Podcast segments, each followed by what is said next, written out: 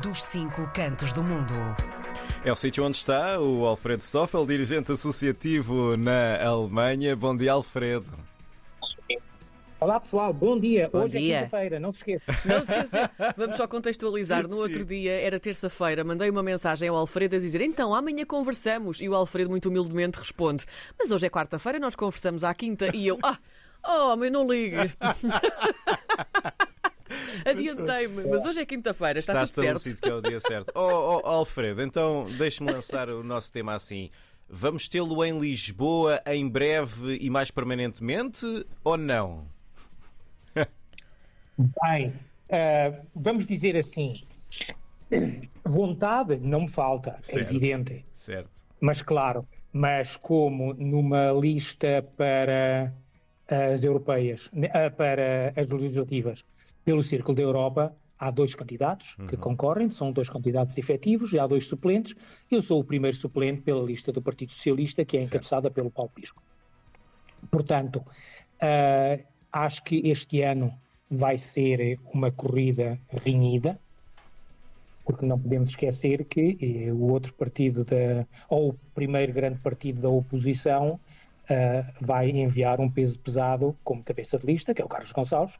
Portanto, ah, não devemos subestimar ah, a pessoa do Carlos Gonçalves, portanto, e a dinâmica que ele já está a incluir na própria, na própria campanha. Uh, nós aqui uh, temos um peso pesado também, não podemos uh, deixar de dizer que o Paulo Pisco talvez seja das pessoas dentro da Assembleia da República uh, que mais uh, conhece as comunidades onde, e também é uma das pessoas que uh, está a par de todos os problemas que têm que ser adaptados há muitas vezes à própria gestão de recursos que existe na Assembleia da República. Portanto, neste caso, quando eu digo gestão de recursos, também digo gestão de opiniões. Ah, como disse, eu ah, vou como primeiro suplente, ah, portanto, antes de mim estão duas pessoas que podem e devem entrar na Assembleia da República. Espero que a nossa lista tenha votos que cheguem e o próprio partido que tenham votos que cheguem para que isso se possa passar. Neste caso, será o Paulo Pisco e a Natália Oliveira. Portanto, neste momento, já os dois deputados eleitos pelo Círculo fora da Europa. Ah, Da Europa, da Europa. Mas, O Círculo Ah, pelo Círculo da Europa. Sim. Círculo. Ah, nós agora, aqui o que acho que de- devemos falar e que provavelmente vocês vão ter que, vocês e os ouvintes vão ter que me ouvir nas próximas ah, semanas, é, em princípio, ah, eu, na minha qualidade de dirigente associativo aqui na Alemanha e também de primeiro suplente por uma lista ah, de um partido ah, português, neste caso pelo Partido Socialista, ah, acho que devemos ter discutir alguns temas e, sobretudo, dar a conhecer também aos nossos ouvintes, àqueles que estão nas comunidades, alguns dos tópicos que nós pronto, temos como, como pedras basilares da nossa, da nossa política, se bem que alguns possam dizer, ah, mas já falámos, isto aqui já foi um tema falado no passado, mas ainda não foi implementado. Uh, isto aqui é uma coisa que já se anda a dizer há muitos anos, mas que também ainda não foi implementada.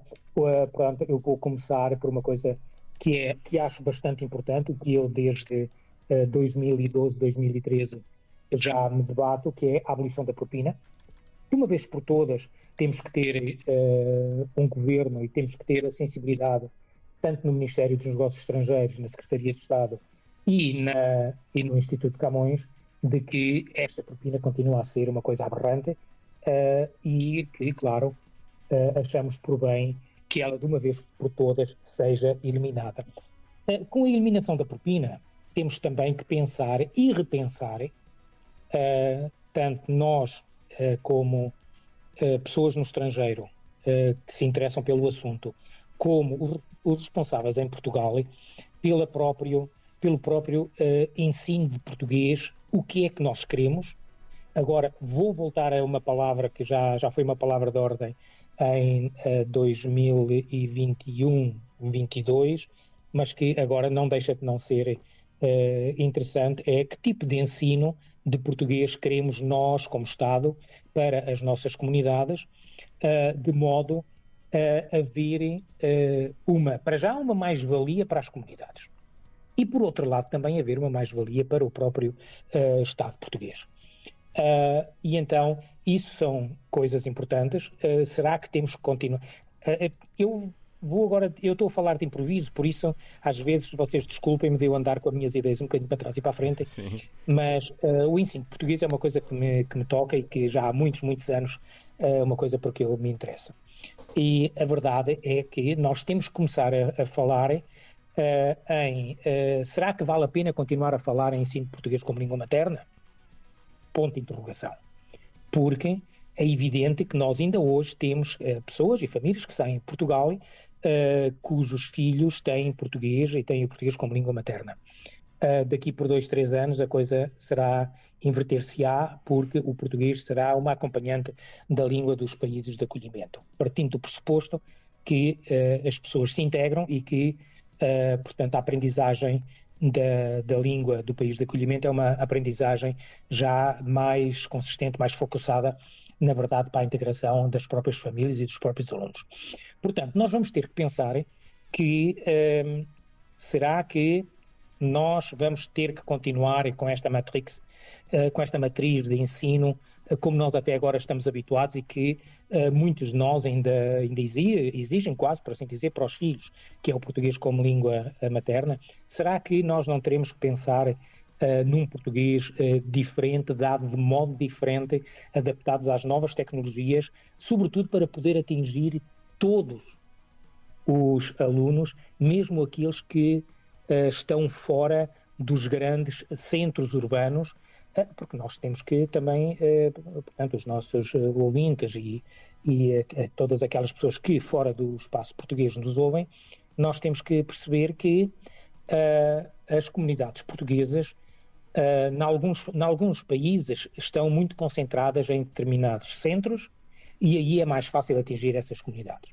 Aqui na Alemanha a situação é um bocadinho mais difícil. Para já, porque uh, com quase 1.100 km por quase 600 ou 700 de, de, largura, portanto, a Alemanha é um país enorme.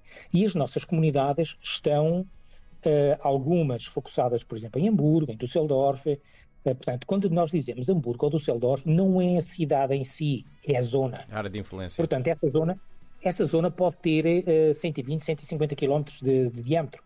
Uh, portanto, aí temos que uh, ter em atenção que uh, há alunos que podem também querer ter português, mas que não, não estão disponíveis para os dias em que esse português é ministrado, nas, nas poucas escolas onde ele ainda é ministrado. Portanto, aí nós vamos ter que fazer um exercício de. Portanto, vamos ter que fazer contas e vamos ter que fazer um exercício de rins, aquilo que nós costumamos uh, dizer, dar um golpe de rins, que é para uh, ver quais são todas as alternativas possíveis e imaginárias.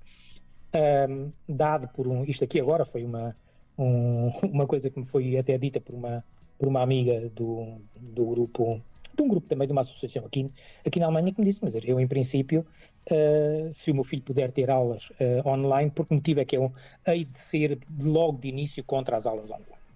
Portanto, uh, acho que aqui vai ter que, por parte do, portanto, do próximo governo, por parte uh, da própria Assembleia da República e dos responsáveis, vamos ter que começar a pensar em alternativas e essas alternativas serão abranger aquilo que hoje é feito, tirando os lados positivos e uh, aplicando talvez novas fontes, novas, usando novas uh, técnicas didáticas. E, em princípio, acho que estaremos a, por um lado, estamos a a dar mais valor à nossa língua e depois, por outro lado, acho que não estamos a menosprezar, a menosprezar o trabalho dos professores, mas temos que dizer que se queremos uh, que o português seja uh, considerado uma língua estratégica, então também temos que fazer alguma coisa por isso e sair dos, dos padrões que até agora nós temos uh, tido. Portanto, dos 10 pontos do Manifesto do Partido Socialista, falei hoje sobre um, que acho que é de extrema importância. Uh, agora, voltar a dizer a todos aqueles que estão no estrangeiro, o voto pode ser presencial, mas uh, e também uh, por por correio, por voto postal.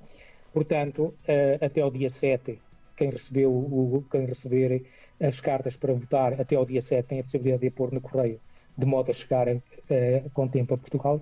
E, sobretudo, há uma coisa que não podemos esquecer, é incluir no envelope a fotocópia do cartão de cidadão para que este voto seja válido.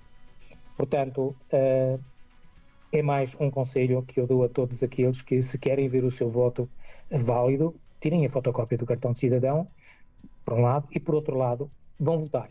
Presencialmente, se estiverem inscritos uh, no, na respectiva área consular para votar presencialmente, ou quando receberem o boletim de voto, uh, não ignorar, por isso simplesmente votar, pôr a fotocópia do cartão de cidadão e, deste, portanto, já como no, na última vez, não é sequer necessário que se, uh, que se ponha o selo, porque o porto é pago pelos, portanto, por Portugal. Por hoje é tudo. Para a próxima vez falamos nos outros sete temas. E muito obrigada também por essa última, essa última mensagem que é importante passar a quem nos ouve. Alfredo Stoffel, dirigente associativo na Alemanha. Até para a semana, Alfredo. Obrigada. Até para a semana.